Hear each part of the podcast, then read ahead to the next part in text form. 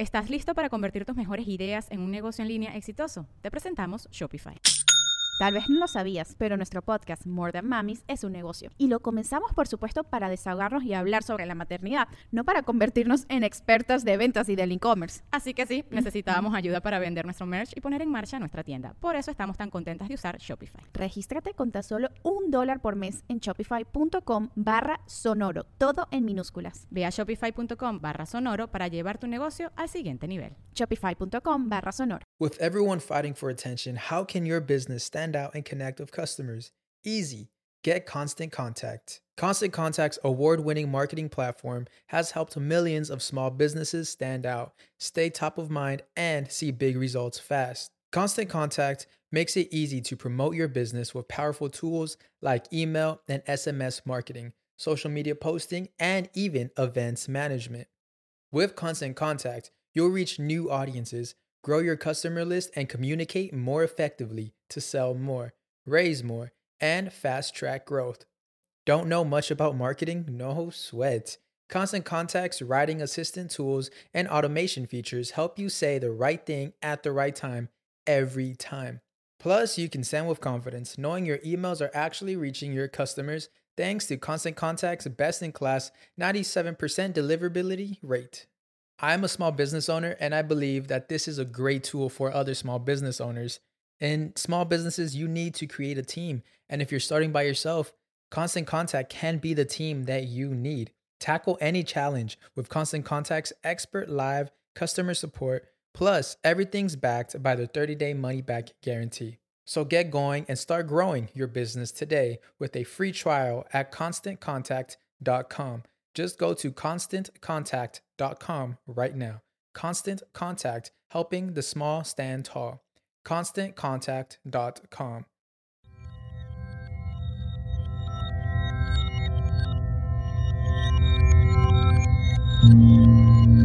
Estás escuchando Sabiduría Psicodélica por Janina Tomasini.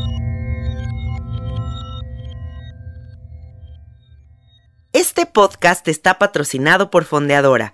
Menos bancos, más libertad. Fondeadora es una aplicación ligada a una tarjeta de débito totalmente gratuita que te permite enviar, gastar y ahorrar tu dinero con una simplicidad nunca antes vista. Menos burocracia, más simplicidad. Entra a fondeadora.com y entérate de más. Hola, hola amiguitos, ¿cómo están? Bienvenidos al episodio 105 de Sabiduría Psicodélica.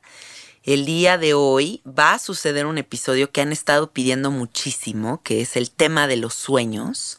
Y tengo aquí enfrente de mí a un hombre muy mágico que se llama Oneiros, que ha dedicado gran parte de su vida a investigar todas las posibilidades que existen dentro del mundo onírico y nos va a compartir el día de hoy pues toda su sabiduría que también es bastante psicodélica eh, y, soñadora. Bienvenido, Neiros. Muchas gracias, Janina. Gracias por invitarme. Eh, y bueno, pues, eh, pues sí, este tema de los sueños es bastante amplio, es todo un universo. Y pues como bien lo dices, ¿no? Yo me dedico a explorar todas las posibilidades, ¿no? Todo el universo de los sueños, desde distintos mapas, desde mapas un poco psicoanalíticos, pero también mapas chamánicos, mapas neurológicos, mapas artísticos, creativos, espirituales, lúdicos, entre otros. ¡Wow! ¡Qué interesante! Platícanos un poquito de ti. ¿Qué has hecho? ¿Qué has estudiado? ¿Por qué estás en este camino? Claro, pues sí, mira, bueno, es una historia un poco larga, pero básicamente eh, un periodo de mi vida en que no salí mucho de casa por seis meses y entonces, este, pues esto fue un periodo en el que tuve tantos sueños o que mi, vida onírica se intensificó tanto eh, que pues ya tuve, empecé a tener una relación tan íntima con este mundo tan extraño, tan misterioso, tan enigmático que son los sueños. Y pues de pronto yo era consciente de, los sueños, tenía muchos sueños lúcidos, entre cuatro o cinco sueños lúcidos por semana. Wow. Y de estos, eh, de estas experiencias con sueños lúcidos, yo les preguntaba a los personajes oníricos, oye, ¿y tú, y tú, tú qué onda? ¿Quién eres? ¿No?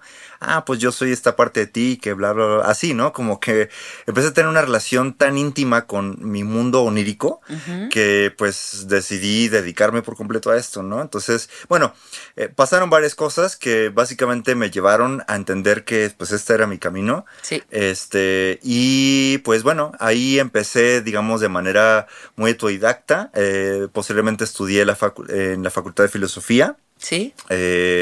Me, especialicé, digamos, o hice mi tema de, de tesis de licenciatura sobre los sueños y la magia en, el mundo occidental, ¿no? O sea, cómo se han relacionado los sueños con el mundo de los espíritus, con la magia, este, eh, la historia del sueño en Occidente, básicamente, ¿no?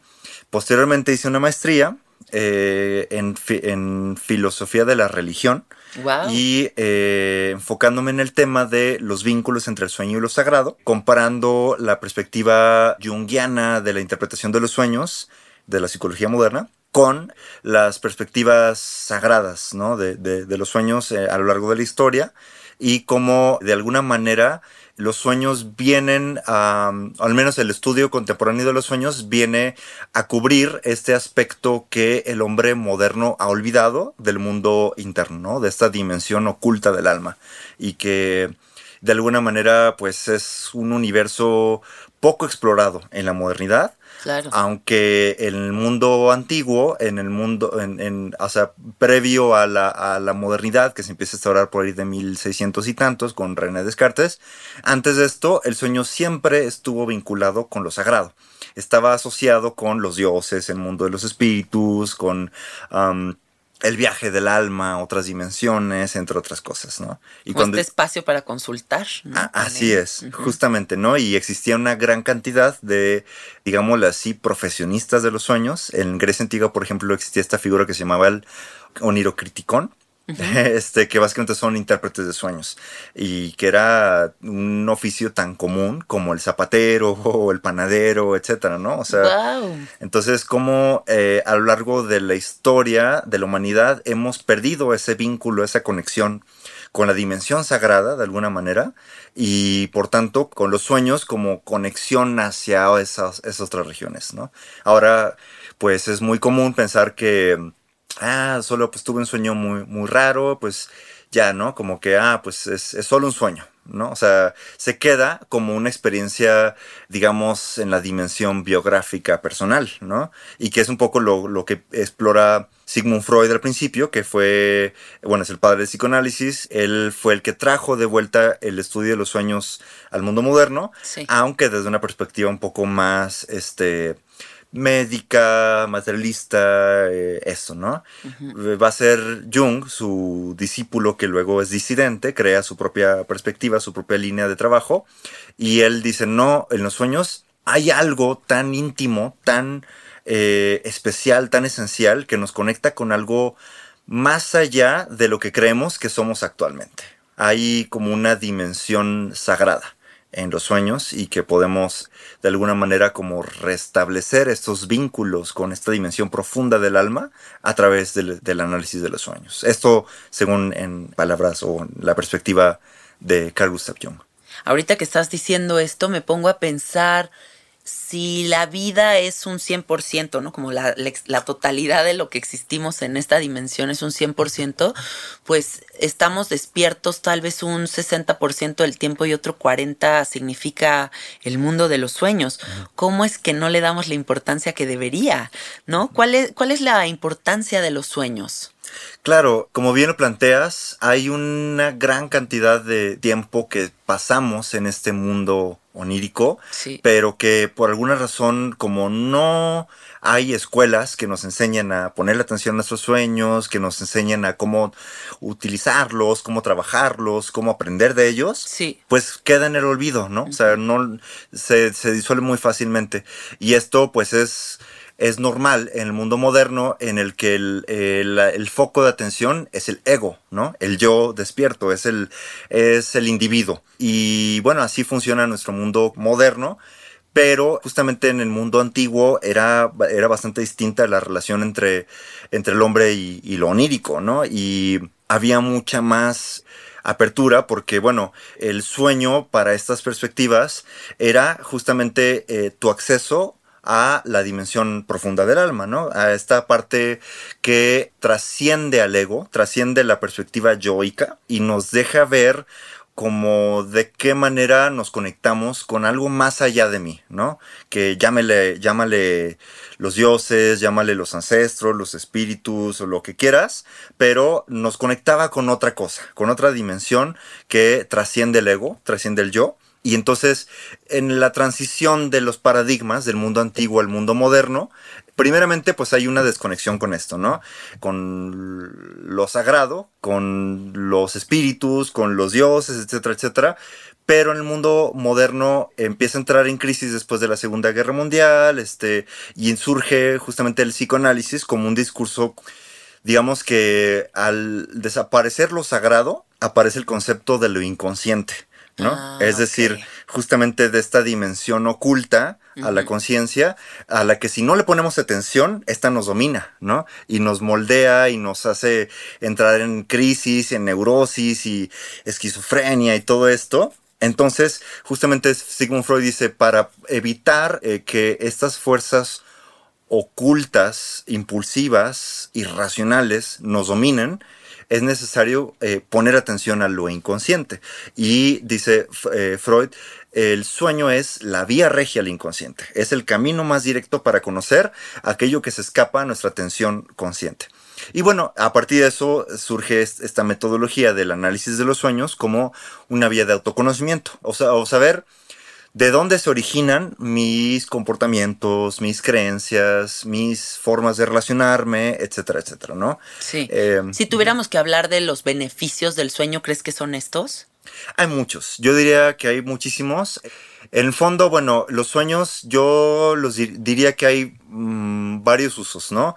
Usos de autoconocimiento, como lo hace el, psi- el psicoanálisis, eh, o incluso también las perspectivas espirituales. Ajá. Está el uso creativo y lúdico, en el cual a partir del sueño puedes como trascender el pensamiento lineal del, del yo despierto y Sí. entonces como re- eh, reacomodar tus ideas de una manera distinta. Este, bueno, es muy conocido, por ejemplo, el movimiento surrealista, ¿no? Que toma los sueños como, como fuente de inspiración, de creatividad, etcétera, etcétera. Entonces, bueno, hay formas de, digámosle así, canalizar esta energía creadora y creativa que son los sueños hacia la vigilia, ¿no? Para la creación, para el arte, literatura, ideas, etcétera, etcétera. Claro. Están también, yo diría, pues los usos espirituales, en el sentido en que tratas de poner atención al, al mundo, digamos, al que no es el tiempo lineal, el tiempo del yo. Es esta otra dimensión que podríamos decir que trasciende el pensamiento racional, ¿no? Y es otro lenguaje, es un lenguaje eh, simbólico, metafórico, y que al aprender este lenguaje nos permite entender otras, o más bien percibir el mundo despierto de otra manera, ¿no? Sí. Y por último, pues yo diría el- los usos lúdicos también, ¿no? Los usos lúdicos, ¿por qué no? Eh, mucha, eh, bueno, actualmente es muy sonado el tema como de los sueños lúcidos. Sí. Gente que de pronto dentro de un sueño se vuelve consciente que está soñando y entonces puedes hacer un montón de cosas. Puedes explorar, por ejemplo, no sé, tener relaciones sexuales con tu pareja ideal, ¿no? O, o tener múltiples cuerpos, multiplicarte, hacerte grandota, hacerte chiquito, volar, atravesar paredes, visitar Disneylandia, etcétera, etcétera, etcétera, Que te como un jaguar. Ajá, que te como un jaguar, como en el sueño que, que me contabas. Sí. Este, y bueno, yo diría esos son como los cuatro principales eh, tipos de usos que se le puede eh, sacar al, al sueño. Sí, yo creo que yo agregaría la importancia del entendimiento multidimensional, que es un tema del que a mí me gusta mucho hablar, porque siento que mm, estamos muy obsesionados con esta dimensión.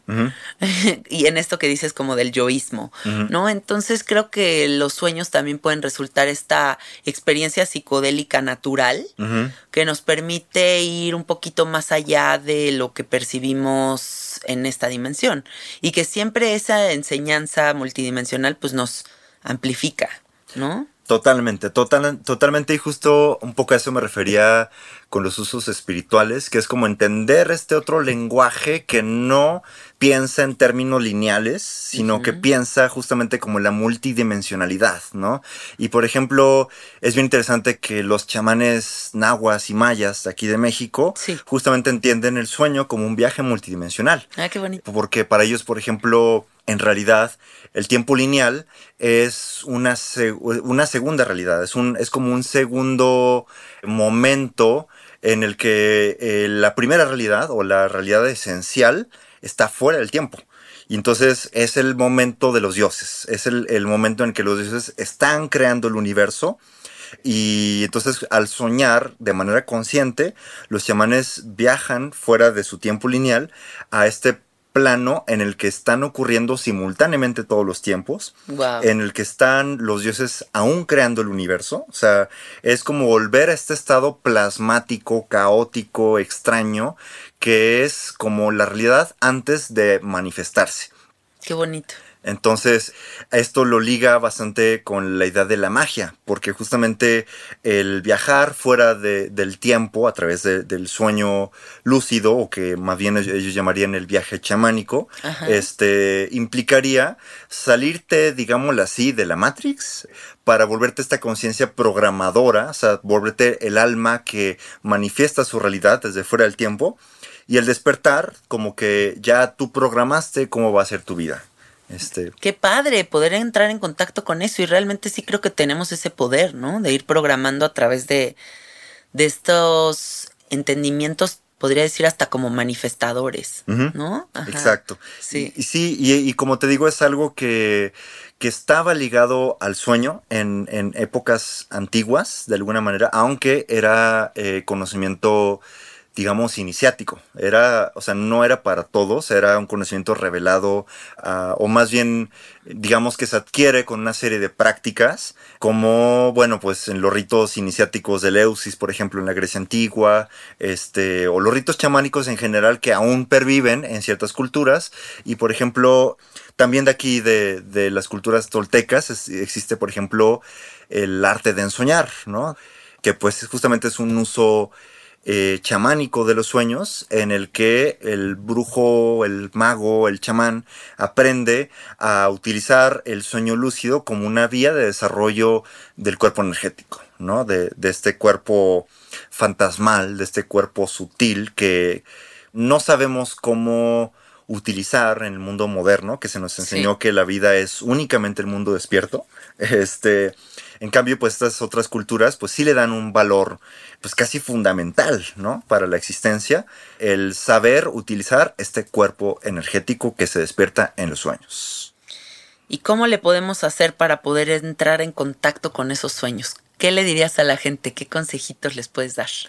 Claro, pues mira, ciertamente es un camino. Es como, tal como por ejemplo hay gente que se dedica a la yoga. Sí. Y que implica mucha disciplina y que implica mucho ir, ir avanzando y poquito a poquito, pues así, así mismo, este trabajar con sueños. Hay yoga de este, los sueños. Hay yoga de los sueños, justamente. Este, y bueno, eso es un poco a lo que yo me dedico. Yo me dedico a estudiar todos los mapas posibles sobre el sueño, o sea, cómo lo entiende tanto la perspectiva de la neurología moderna, como la perspectiva del chamanismo tolteca, el budismo bon, el no sé qué, etcétera, etcétera.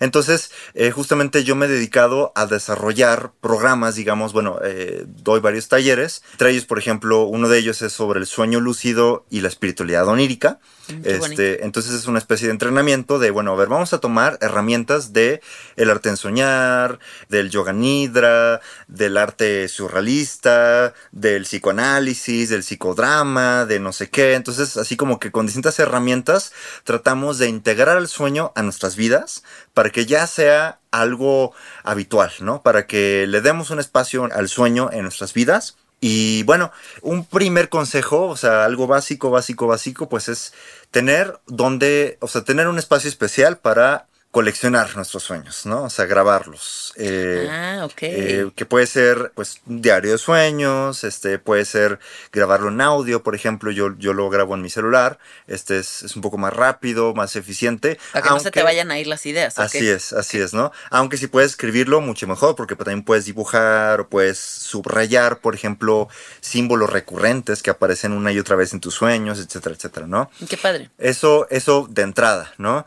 Posteriormente, pues sí, eh, tener una eh, educación onírica básica, ¿no? O sea, leer algo sobre, sobre, sueños, cómo funciona el cerebro soñador, qué se ha dicho respecto de los sueños, este, y en tercera yo diría, pues justamente tratar de poner esa atención e interpretarlos, o sea, tratar de entender qué se está queriendo mover ahí, ¿no? O al menos qué, qué elementos hay en mi interior que hace que se en ese tipo de, historias, de personajes, uy, ¿por qué me parece este señor tan raro en el sueño? O, o que, no sé, o sea, entonces eso, ¿qué mejor que hacerlo acompañado de una comunidad?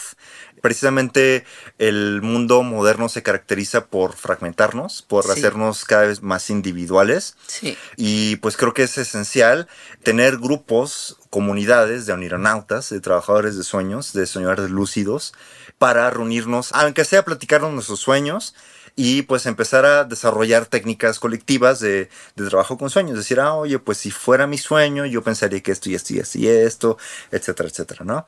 Y pues también es un poco a lo que me dedico, ¿no? Como reunir comunidades de onironautas, proveer a, los interesados pues de herramientas, ¿no? O sea, desde la interpretación, desde el chamanismo, desde el arte, desde el psicodrama, de varias perspectivas, varios mapas. ¿Crees que también dentro de, de, esta conexión que podemos desarrollar con los sueños influye la oscuridad y los ciclos circadianos? Por supuesto, sí, claro. O sea, definitivamente para soñar bien hay que dormir bien. Una de las, digamos, consejos que, que les podría dar eh, a los que empiezan a trabajar con esto o, que están interesados en trabajar con sus sueños es que al menos una hora antes de dormir ya no prendan ninguna computadora ni vean su celular, o sea, nada de luces artificiales. O sea, ah. a lo mejor, bueno, si es posible tener una vela, mejor, ¿no? Ah, o sea, pero si no, una lamparita está bien, o sea, una lámpara de mesa para pues solo dedicarse pues, no sé, al cultivo de la integridad, ¿no? Que puede ser escribir en tu diario, cómo te fue en tu día, o leer un poquito, este, o simplemente meditar, relajarte, este, dar un, lapso de una hora, como de casi casi como un ritual, de decir, ok, antes de dormir voy a prepararme para dejar atrás todas las preocupaciones del día. Sí. Y de hecho, bueno, esa es una técnica para recordar los sueños. Antes de dormirte, o sea, justo antes de dormirte, haz una recapitulación de tu día, ¿no? Desde el momento en que te levantaste, a ver, me levanté y luego qué hice, ah, sí, este, me levanté, eh, prendí el foco, me puse esta ropa y luego me preparé la comida, luego me bañé y no sé qué, o sea, así todo el día, o sea, vas recapitulando todo tu día, desde el momento que te levantaste hasta el momento presente que ya estás a punto de dormirte, ¿no? Recapitula todo esto y ya cuando termines de recapitular hasta el momento en que estás, dices, ok, he limpiado mi conciencia de este día, me abro a recordar todavía lo que viene en la, noche. O sea, decretar que te abres a, esta, a este nuevo espacio. Así es. Ah, qué bonito. Bueno, yo creo que si algo hace rica y hermosa la vida es el ritual. No el ritual para todos, el ritual del té, el ritual de bañarte con una intención, el ritual de mantrear, el ritual de prepararte para los sueños, qué bonito, o sea, que todo sea un ritual es como Mm, como festejar tu existencia, ¿no? Definitivamente, o sea, y eso es una de las cosas que también trato de tomar como elementos importantes a recuperar eh, para el mundo moderno, o sea, porque justamente el mundo moderno vive en un ritmo muy acelerado, ¿no? Me, o sea, me levanto y rápido come, vístete porque ya vas al trabajo y no sé qué. Entonces, eh, o sea, ha perdido los rituales y los rituales son justo actos simbólicos que marcan pautas de la transición de un momento, de un estado de conciencia a otro, ¿no? Sí. Y entonces eh, el sueño es también ese esta experiencia simbólica que nos recuerda la importancia de los símbolos. Sí. Y entonces, pues, cooperar conscientemente con el mundo inconsciente a través de los rituales es una vía de justo de, de, de sacralizar el sueño, ¿no? De darle un lugar importante, de darle un espacio en nuestras vidas y pues qué mejor que, que tratarlo pues con esta delicadeza simbólica del, del ritual. La importancia de la belleza. Así es, precisamente. Oye, ¿y, ¿y, tú crees que todo el mundo sueña? Porque le encanta a la gente decir esto, ¿no? Como de que, no, es que yo no sueño, pero según yo todo el mundo sueña. ¿Pero qué pasa? ¿Lo olvidan o se desconectan? ¿O qué tendrían que empezar a hacer para recordar? Claro, bueno, primero que nada, sí, todo mundo soñamos y de hecho entre 5 y 7 sueños por noche. No. O sea, eh, ahora que mencionaba esto de los ciclos circadianos, va, bueno, a ver, voy a tratar de sintetizarlo, pero eh, básicamente eh, los estudios que han hecho Eugene Naserinsky y Nathaniel Klitman, que fueron los padres de los estudios neurológicos del sueño. Sí. Ellos hablan de cuatro estados o cuatro frecuencias neuronales, ¿no? El estado beta, que es el estado ordinario de conciencia. Sí. Está el estado es, alfa, que es eh, un estado como de medio estar adormilado, pero sigues despierto. Es un estado, por ejemplo, como de relajación, de cuando meditas, cuando estás inspirado y estás pintando, etcétera, etcétera. Está el estado Z, que es ya un estado como de trance, estar, es, estás casi dormido y, o más, más bien estás como mitad dormido, mitad despierto. Ajá. Y es un estado que se alcanza con hipnosis, por ejemplo, o con meditación profunda, profunda, o con ciertas este, sustancias psicoactivas, o eh, cuando estás a punto de quedarte a dormir, ¿no? Este, y ya ves que un poquito antes de dormirte empiezas a tener pensamientos bien raros y como que ya medio alucinas. Bueno, Sí. ese es el estado teta, ¿no? Luego está el estado delta, que es ya relajación profundísima, ya estás totalmente dormido. Esto se le llama sueño sin sueño, porque estás totalmente dormido, son ondas neurales muy lentas, y ahí se dice que no hay sueños. Entonces bajamos así de beta, alfa, zeta, delta, estamos un, ratito ahí, ponle entre unos, o sea, este proceso dura unos 10, 15 minutos más o menos. Estamos unos 5 minutos en delta y luego, ¡pum!, se activa de repente el cerebro y volvemos a beta como si estuviéramos despiertos. Literal, estamos recibiendo estímulos del cerebro. O sea, estando despierto y veo un tren, se lanzan ciertas señales, ¿no? Sí. Que hacen que mi cuerpo reaccione y salte, ¿no? Sí. Entonces, eh, cuando estamos dor- dormidos y soñamos con un tren, esos mismos estímulos, como si realmente existiera el tren por ahí, están ahí activándose, pero hay una región neuronal que se llama la- las neuronas aminérgicas que reprimen esos estímulos y dicen, no, no te muevas, estás dormido. Ah. Wow. Entonces, eso es, ese es el sueño, ¿no? Eso es eh, la parte que le llaman, donde se empiezan a mover los ojos de manera rápida porque estás... Sí, el REM, Rapid Eye Movement o movimiento ocular rápido. Se supone que mueve los ojos hacia donde estás viendo en el sueño. Sí. Entonces, bueno, ese primer periodo REM dura unos 5 minutos más o menos. Son sueños muy fragmentarios, muy difíciles de recordar. Es el primer sueño. Ajá. Pasan 5 minutos y otra vez bajamos a eh, alfa, teta, deltas. No, no hay sueño, un rato. Y otra vez, pum, se activa otra vez el cerebro. Llega otra vez a beta. Otra vez tenemos un sueño, pero ahora es más prolongado. En vez de 5 minutos son 8, 9 o 10 o algo así. O sea, son como Este, olitas. Sí, son como olitas justamente en el que durante la noche vamos bajando y subiendo de frecuencias neuronales. Entonces, cuando subimos es cuando tenemos el sueño, eh, la etapa REM y te- tenemos un sueño, ¿no? Y otra vez bajamos y otra vez subimos, tenemos otro sueño. Y así vez bajamos, otra vez subimos, otro. Y así durante la noche, esos son los ciclos circadianos. Ok. Y este, tenemos entre 5 y 7 ciclos circadianos por noche, lo que quiere decir 7 sueños, básicamente, ¿no? Cada uno es, o sea, en la secuencia se van haciendo más largos, más profundos, más nítidos. Entonces el último generalmente tiende a durar entre 20 y 30 minutos. Es el más sólido, el más coherente. Este, y es generalmente el, el único que nos acordamos. Ah. Aunque es posible acordarse varios. Yo generalmente me acuerdo de tres al menos. Neta, Este, pero porque ya lo has trabajado. Sí, porque tengo una disciplina con, con respecto a mis sueños. Claro. Y entonces se trata de, de disciplina, precisamente, ¿no? Sí. Si no te acuerdas de tus sueños es porque tu, tu conciencia está muy enfocada en el mundo despierto, en todas tus actividades cotidianas, diarias, y no le dedicas un tiempo a la interioridad. Entonces justamente para eso ayuda mucho el ritual, ayuda mucho eh, antes de dormir, date una hora de, de intencionar, de decir, ok, esta noche sí quiero recordar mis sueños, voy a pausar, voy a alentar, o sea, voy a dejar que transpire toda la actividad de la vida despierta Sí. para dejarle espacio al sueño, ¿no? Sí. He oído también de muchos neurocientíficos que ahora están de moda, que desarrollan como técnicas de meditación muy específicas. Y la gran mayoría de estos, por ejemplo, Joe Dispensa, te dice que lo mejor es meditar a las 4 de la mañana. Porque hay un pico como de DMT que segrega el cerebro en ese momento y que puede ser como, como el momento más importante para el sueño lúcido. Incluso mucha gente duerme, se despierta a las 4 de la mañana y se vuelve a dormir. Y dicen que ahí es cuando, ¡pum!, se te revela todo lo que tú quieras. ¿Qué sabes sobre esto?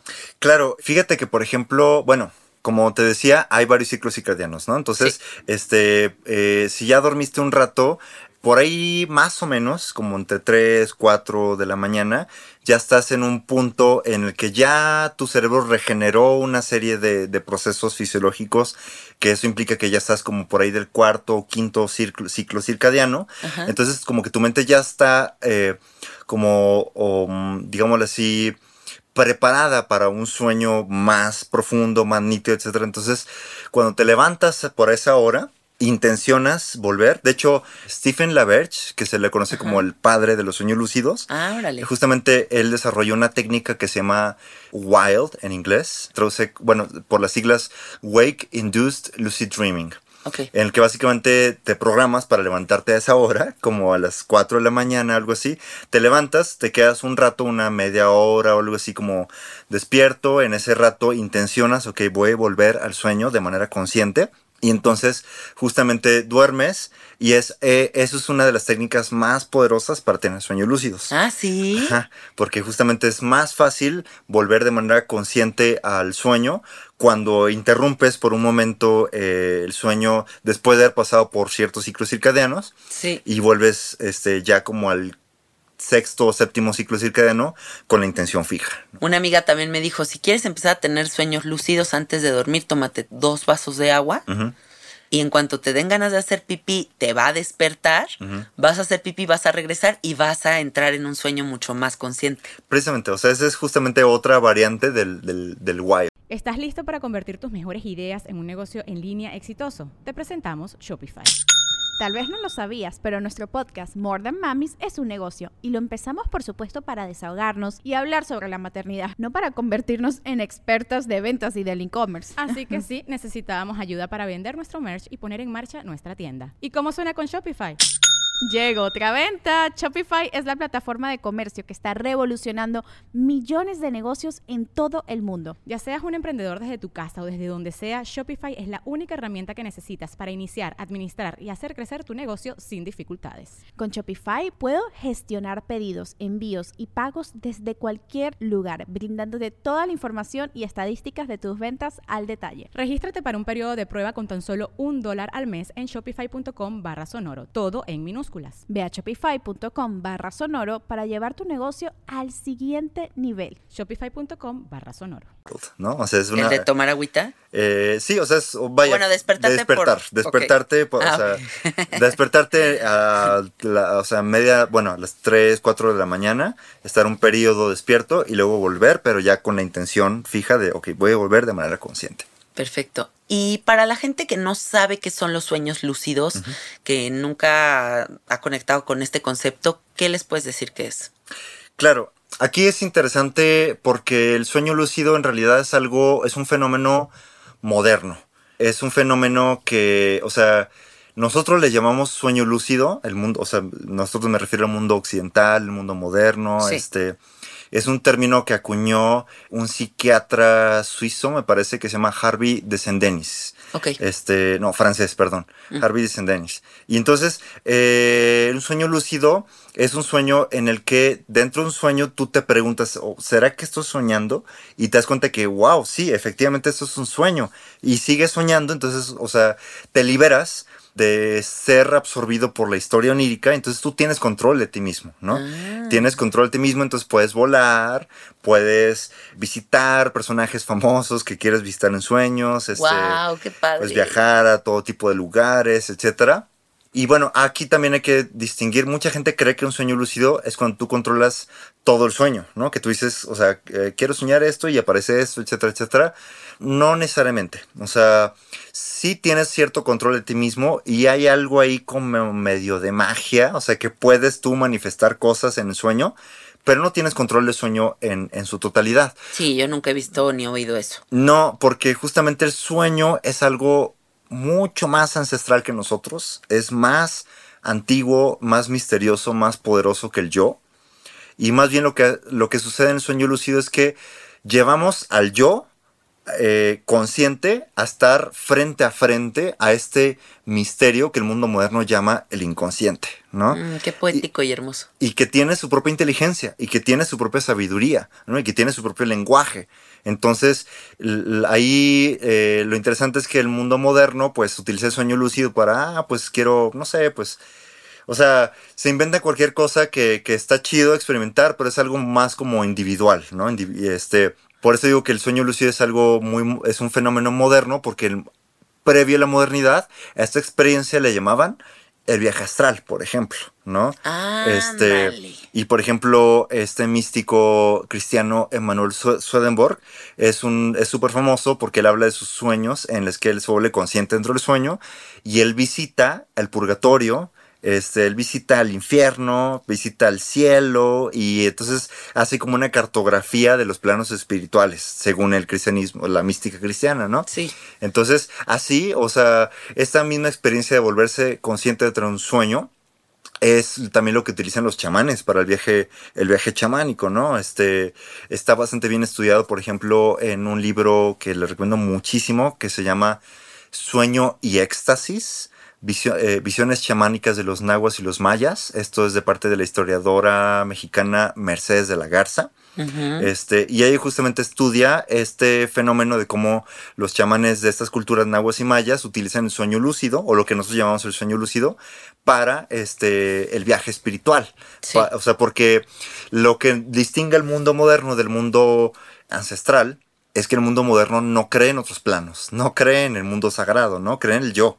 Este, y cree que el sueño es pues mi sueño, ¿no? Complementario. Ajá, ¿no? Es, es, solo algo mío, es algo interno, es algo privado, o sea, estoy soñando cosas que son de mí, ¿no? Sí. En cambio, justamente esa misma experiencia del tener un sueño lúcido, pero en, en paradigmas donde existe lo sagrado, pues más bien es, lo libera a la idea de que el sueño es un vehículo, ¿no? De viaje por estos planos espirituales. Y de hecho, eh, por ejemplo, otra de las otro de los mapas sagrados que sigue activo es justamente esto del Yoga Nidra.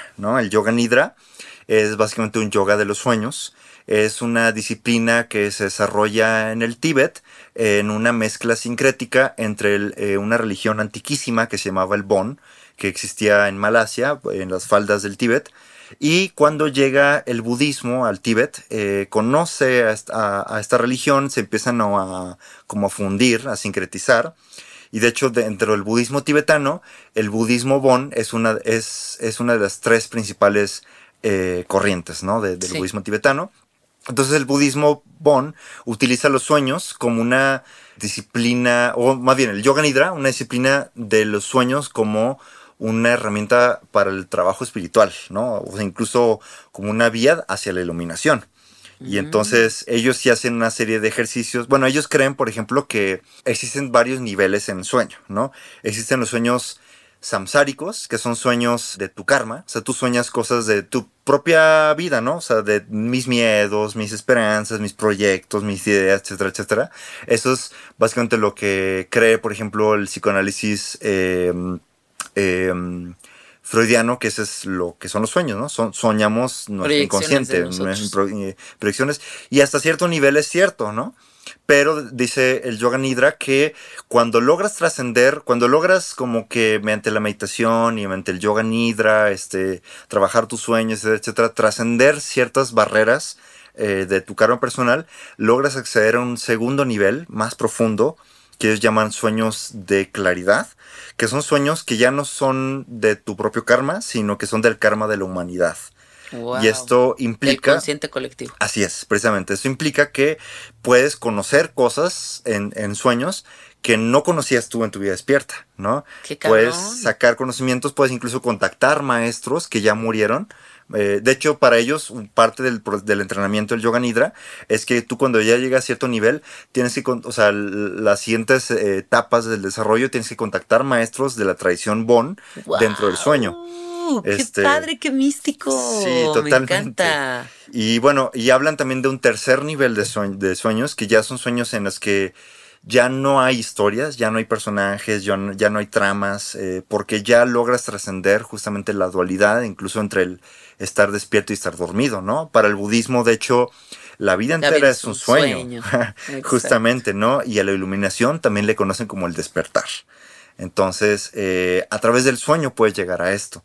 Eh, pero bueno, es como una, analogía de la vida misma, o sea, como sabes despertar dentro del sueño, tal vez sabes despertar dentro de la vida misma. Precisamente, y justamente hablan de esta cuestión de la importancia de cultivar la lucidez en los sueños, porque al cultivar la lucidez en los sueños, cultivas también la conciencia plena y la lucidez en la vida despierta. Ah, qué bonito. Y cuando logras la conciencia plena y la lucidez en la vida despierta, logras también la lucidez y la, y la conciencia plena en la muerte ellos creen en, eh, pues en la reencarnación. Entonces... Eh, Hay que saber morir. Sí, justamente, ¿no? Entonces, justamente creen que cuando morimos entramos a un estado semejante al sueño, que ellos llaman el bardo. Este, y entonces generalmente es un sueño inconsciente, tal como los sueños inconscientes que tenemos normalmente.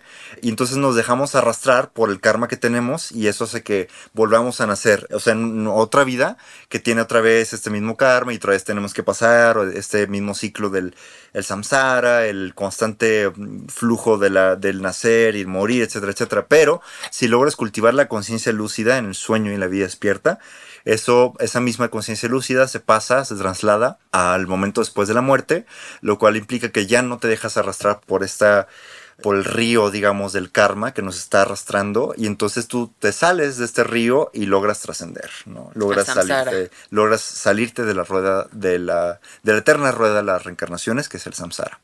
Ya ven, amiguitos, tienen que ponerse a practicar lo de los sueños lúcidos o la próxima vida terminan siendo perro. Ah, ¿verdad? No es cierto, no es cierto.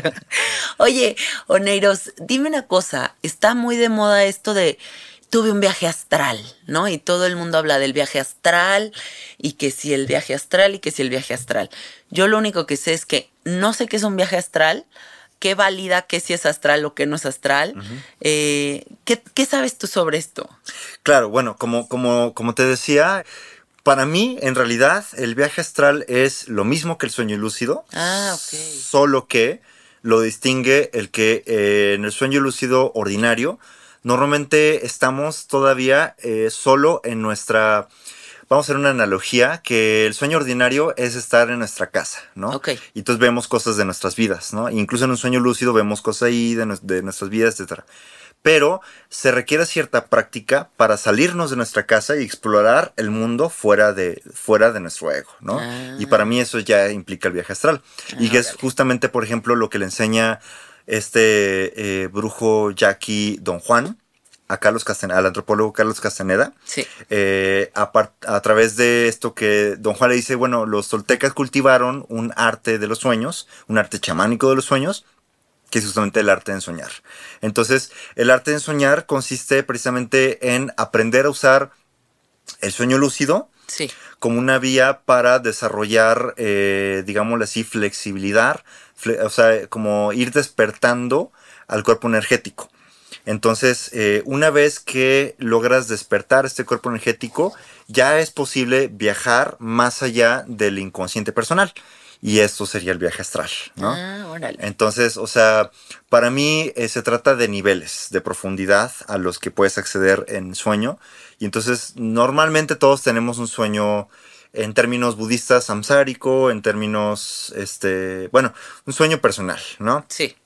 Pero sí eh, con la práctica con, y con ciertas, eh, cierta disciplina, eh, siguiendo una vía como el arte en soñar, como el yoga nidra, entre otras, podemos desarrollar la cualidad de trascender el espacio biográfico personal, salir más allá del ego y justamente explorar estas otras regiones de la conciencia colectiva que podríamos llamar el plano astral. Qué interesante, qué padre llegar ahí. Oye, bueno, así como hay libros que te dicen 10 pasos para el éxito, que, o sea, ¿qué es el éxito? ¿No? También pues hay muchos de estos libros de interpretaciones de los sueños, ¿no? Y yo creo que eh, el individuo es tan infinito como el universo, o sea, cómo podemos etiquetar qué es qué, ¿no? Pero dentro de este mundo de los sueños, qué arquetipos o qué personajes principales podemos ubicar o, darle algún significado en relación a nuestra vida o, o sea, como un poquito más personalizado tal vez. Claro, bueno, primero sí es importante distinguir que eh, el mundo onírico nos habla en lo que podemos llamar símbolos, ¿no? Entonces, un símbolo es cuando una imagen parece no hablar de, esa misma imagen, sino de otra cosa. Por ejemplo, aparece una vaca en mi sueño no significa que, o sea, literal estoy viendo una vaca, sino esta vaca está representando otra cosa, ¿no? Es como una mano que señala hacia, hacia otra realidad, ¿no? Entonces, eso, eso es lo que tenemos que aprender a, a, descifrar.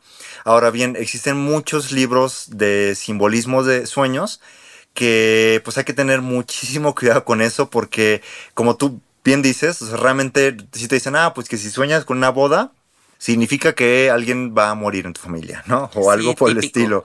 Este, y pues no, realmente no es así. O sea, si bien ciertos eh, libros de sueños nos pueden más o menos dar una idea de por dónde podría ir un sueño, cada persona tiene su forma de simbolizar una u otra cosa. Por ejemplo, o sea, imagínate, o sea, soñar con una enfermera, ¿no? Mucha gente diría, ah, pues una enfermera, pues es un símbolo de sanación, de, protección, ah. o algo así, ¿no?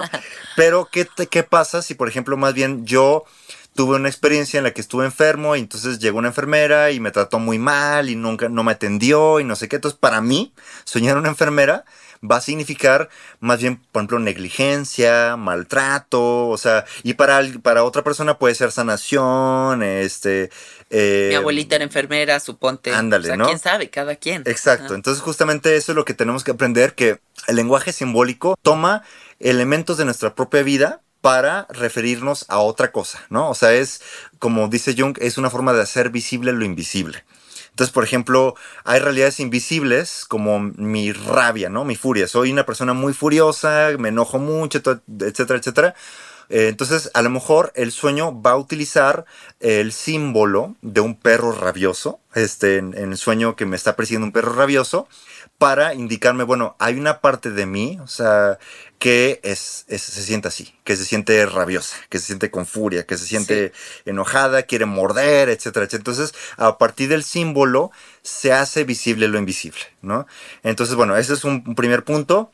Eso significa que los símbolos pueden variar de persona en persona y de momento en momento. O sea, una cruz va a significar algo bien diferente para un, un cristiano así súper enfocado, o sea, que cree, súper ferviente, etcétera, que para alguien que, que, que justamente es, ateo o que, o que, no sé, vivió una vida muy reprimida por, por su familia católica o no sé, ¿no? Que vio 20 videos de Marilyn Manson. Ándale. Ah. este, y a su vez, una cruz significa algo bien diferente en la época medieval que en la época moderna, ¿no? Claro. O sea, entonces un, un símbolo justamente es como este lenguaje, yo le llamaría multidimensional, porque precisamente le habla a cada quien de manera diferente eh, según el momento, el contexto de, de, su vida, ¿no? Sí. Entonces esos son los símbolos. Además de eso, hay arquetipos, que los arquetipos es un término que eh, habla Jung o que acuña Jung para hablar de que hay estructuras universales en las cuales se conglomeran los símbolos, ¿no? Entonces, por ejemplo, toda la humanidad, en todas las épocas históricas, han tenido mitos eh, muy semejantes, ¿no? Entonces, por ejemplo, tanto en, no sé, por ejemplo, en la India, existe la figura de la diosa madre, ¿no? Sí. Que puede ser, o sea, según en dónde, en qué parte de la India, puede ser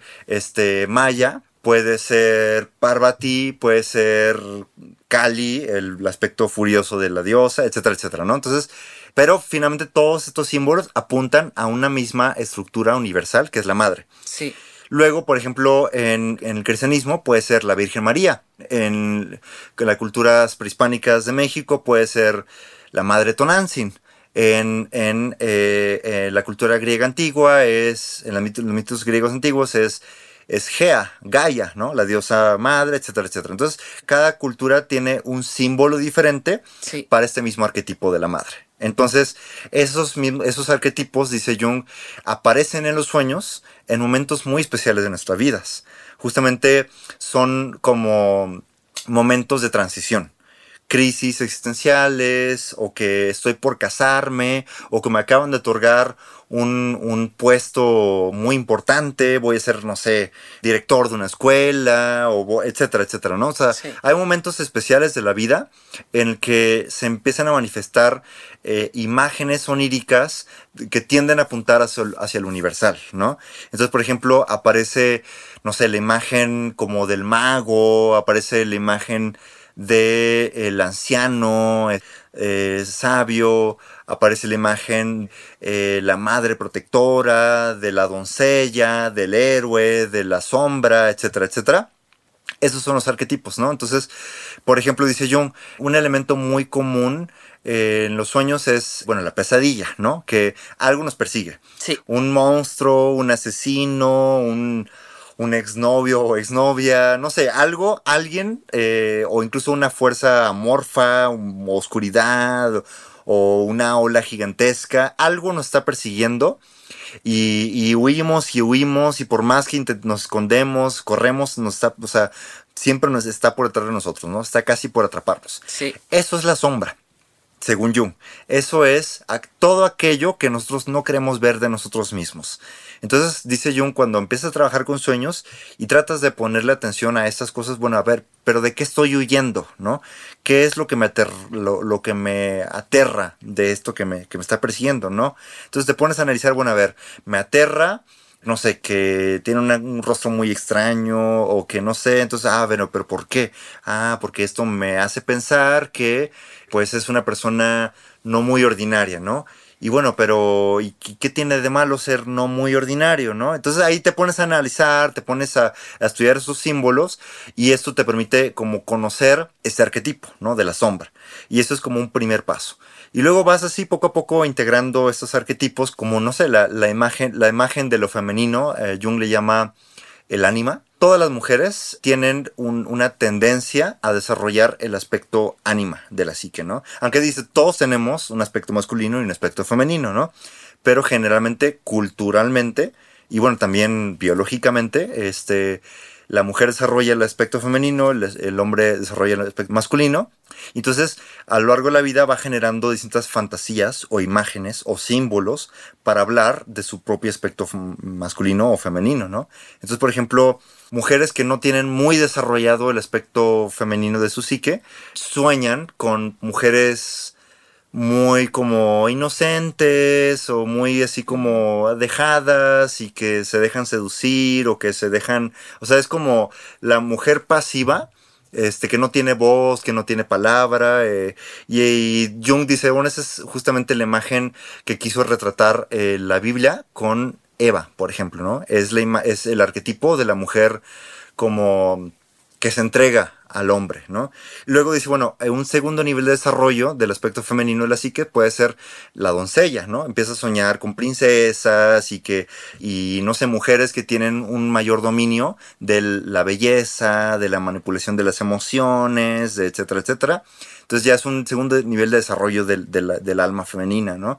Un tercer nivel puede ser cuando empieza a soñar imágenes más bien como de la madre, ¿no? La madre protectora, que puede también ser una imagen de la Virgen, puede ser una imagen, no sé, como de la madre de Teresa de Calcuta, este, esta, esta mujer que ya pasa a ser una servidora espiritual, ¿no? Ah. Que pasa a ser justamente la que cultiva la vida espiritual para, para las nuevas generaciones, ¿no? O sea, los hijos o a los otros, que, y son, digámoslo así, facultades del alma femenina más desarrollada, ¿no?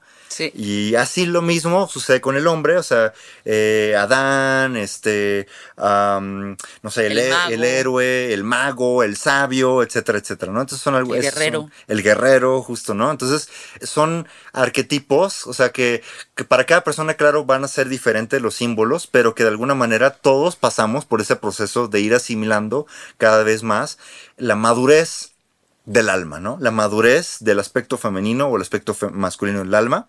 Y eventualmente llegamos a un punto en el que ambas partes se empiezan a unir, ¿no?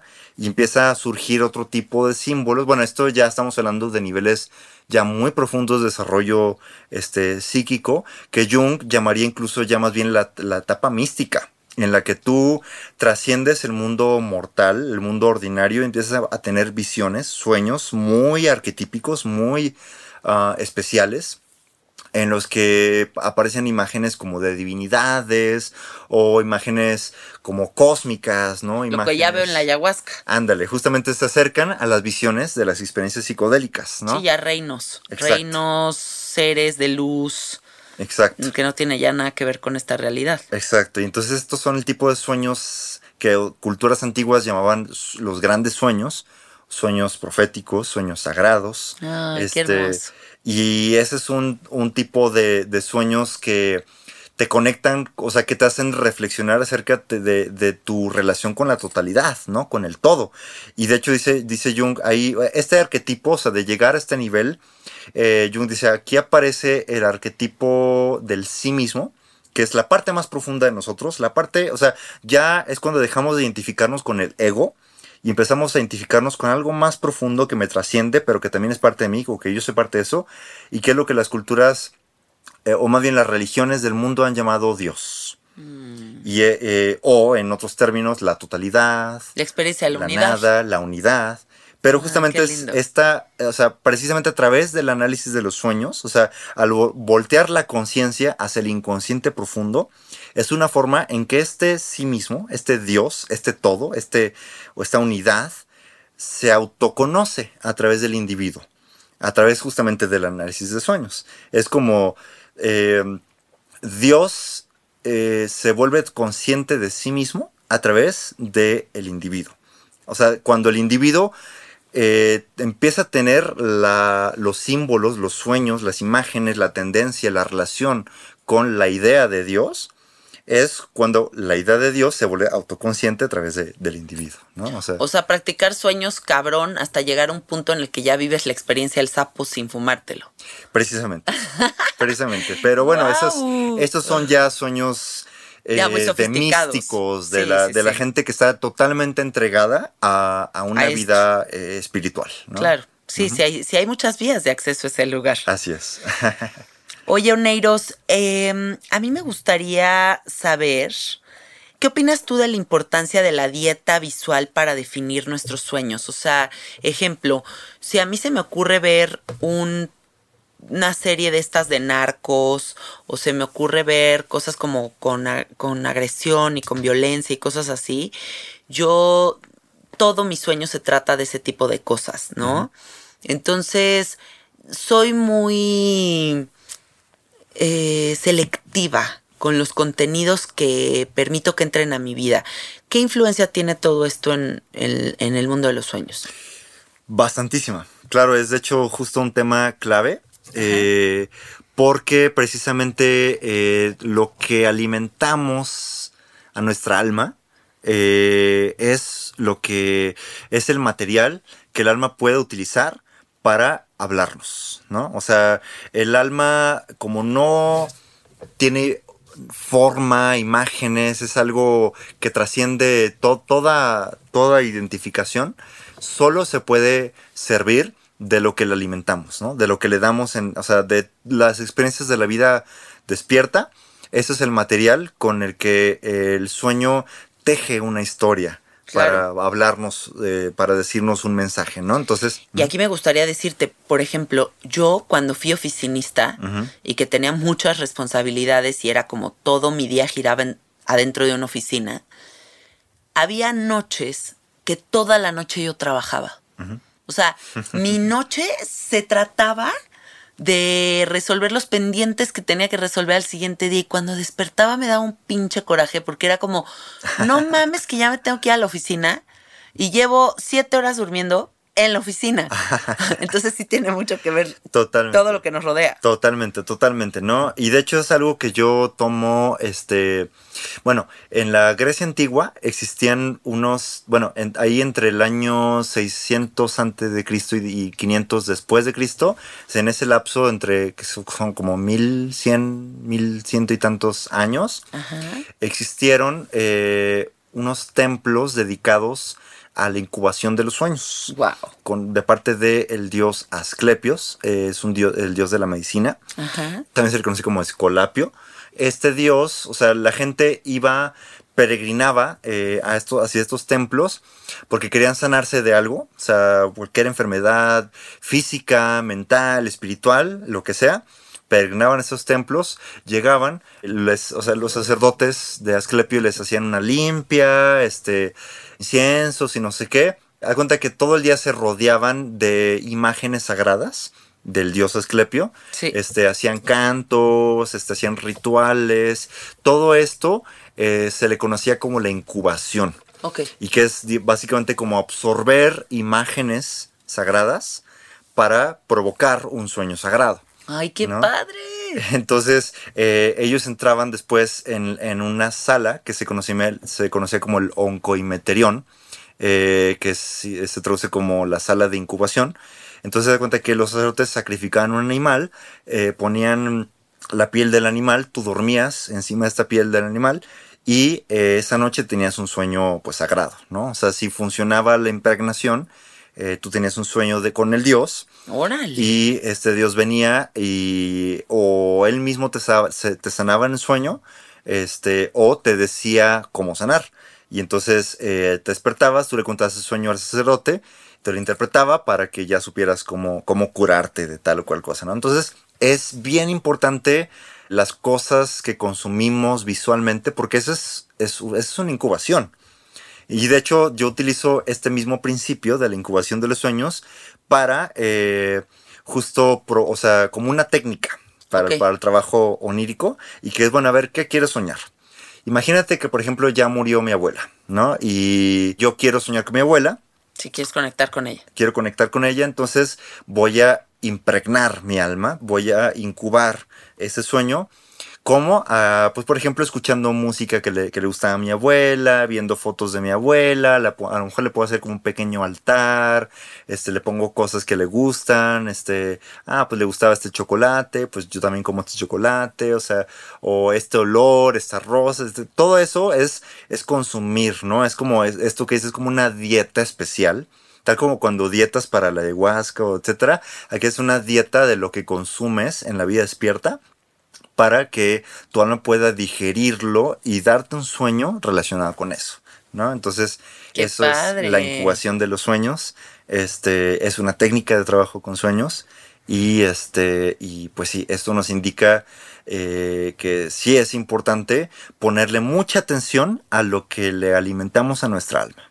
Sí, totalmente. Oye, Oneiros, y mm, no sé, yo, yo me pongo a reflexionar con todo esto que me dices y digo, siempre queremos tener la interpretación de todo. ¿No? O sea, a todo le queremos poner nombre y apellido, a todo lo queremos meter en este cajoncito, en este otro cajoncito. A huevo tiene que haber una conceptualización, verbalización de las cosas, pero yo creo que mm, más allá de querer interpretar nuestros sueños, creo que la parte más interesante sería dejarnos de preguntar qué es verdadero y qué no es verdadero de lo que nos es mostrado en, estas experiencias y conectar más con la parte de la intuición. ¿Qué importancia tiene la intuición en el mundo de los sueños? Bastantísima. Eh, o sea, definitivamente el sueño nos habla en un lenguaje que no es racional. Sí. Y esto implica que es, es, justamente el lenguaje de la intuición, ¿no? Es el, ¿Qué es la intuición? Bueno, Jung define la intuición como captar cosas invisibles, ¿no? Sí. ¿Y qué es esto? ¿Qué es, qué es esta realidad invisible? Lo, bueno, para él, él lo nombra lo inconsciente.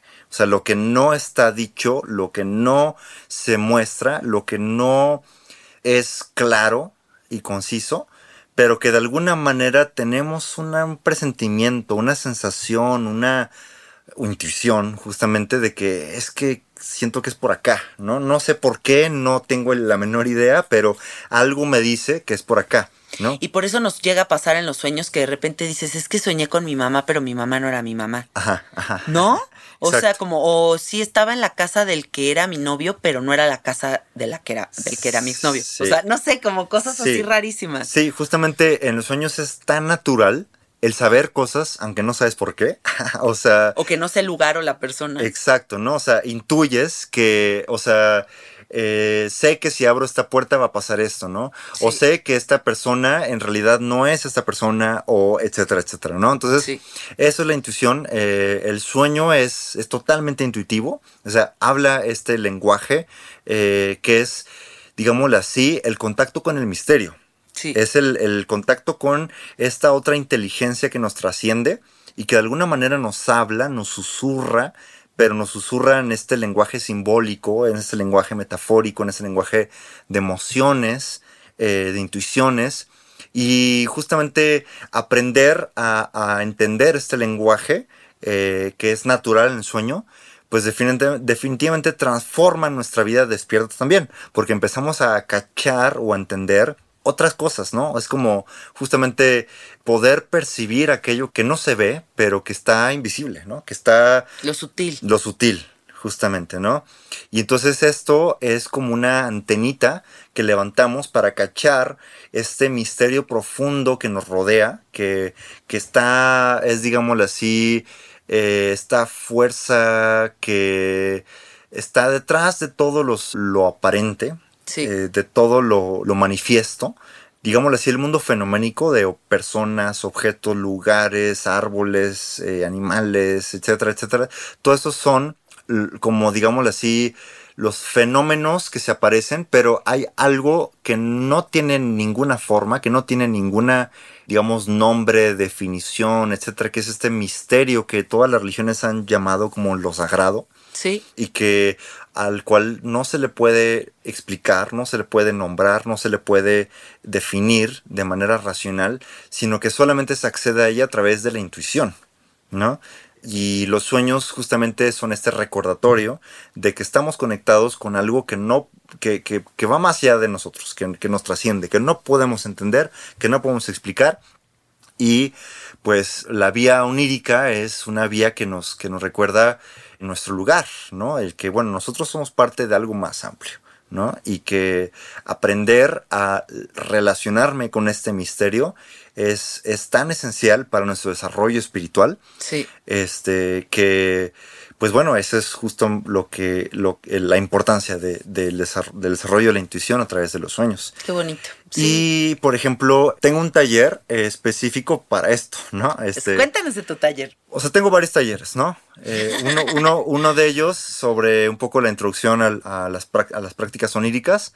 Es que yo escribí este libro que se llama Onirocosmos, Manual para trabajar y explorar el universo de los sueños. Y justamente es como una exploración de todo lo que hay, o sea, todo el universo de los sueños, ¿no? Como ya les he dicho, distintos mapas, mapas chamánicos, mapas este, neurológicos, psicológicos, terapéuticos, artísticos, etcétera, etcétera, ¿no? Entonces, ¿Dónde pueden comprar tu libro? Se puede mandar a pedir por Amazon, o sea, si tú buscas Onir Cosmos, manual para trabajar y explorar el universo de los sueños, te puede aparecer en, Amazon, lo puedes mandar a ah, pedir donde gustes.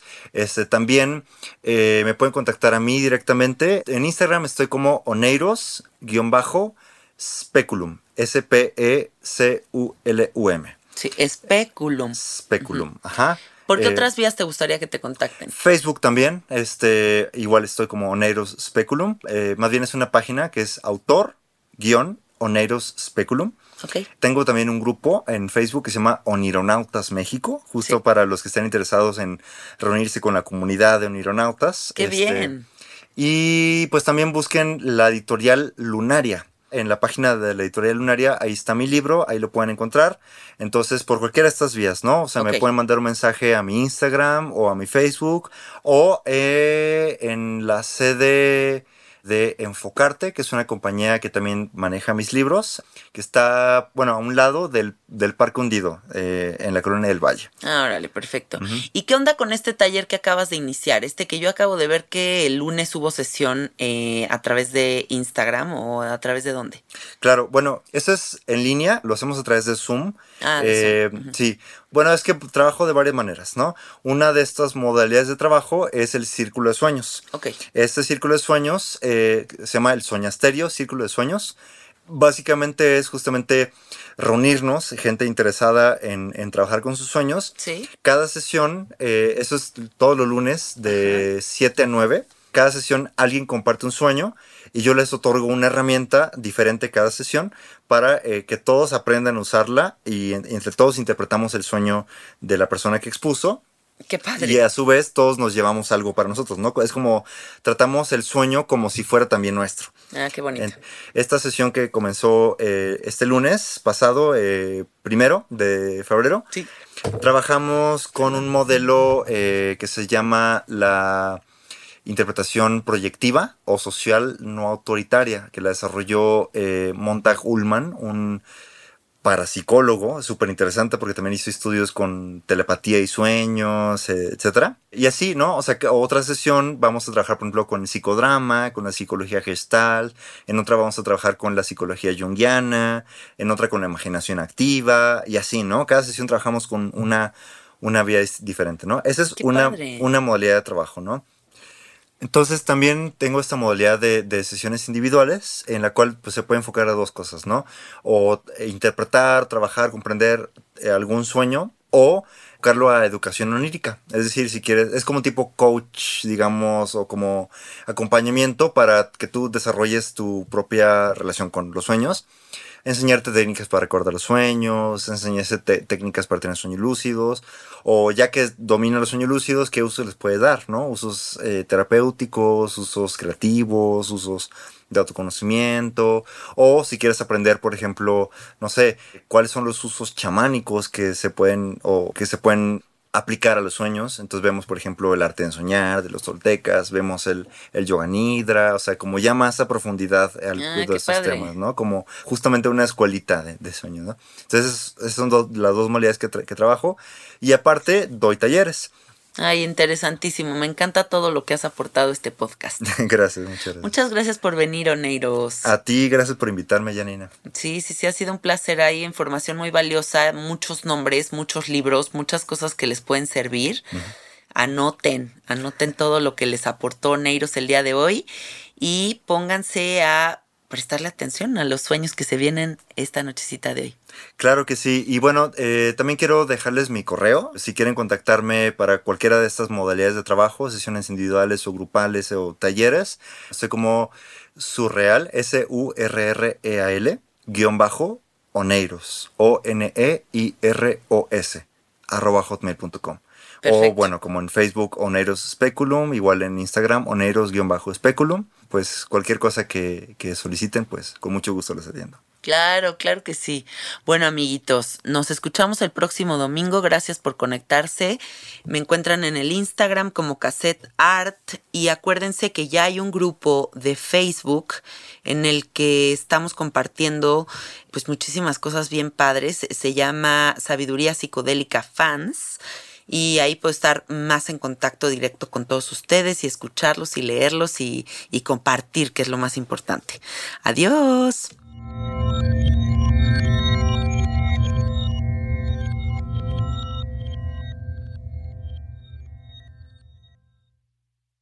¿Estás listo para convertir tus mejores ideas en un negocio en línea exitoso? Te presentamos Shopify.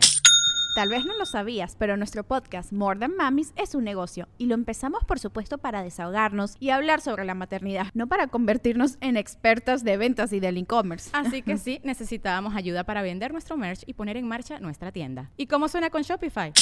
Llegó otra venta. Shopify es la plataforma de comercio que está revolucionando millones de negocios en todo el mundo. Ya seas un emprendedor desde tu casa o desde donde sea, Shopify es la única herramienta que necesitas para iniciar, administrar y hacer crecer tu negocio sin dificultades. Con Shopify puedo gestionar pedidos, envíos y pagos desde cualquier lugar, brindándote toda la información y estadísticas de tus ventas al detalle. Regístrate para un periodo de prueba con tan solo un dólar al mes en shopify.com barra sonoro, todo en minúsculas.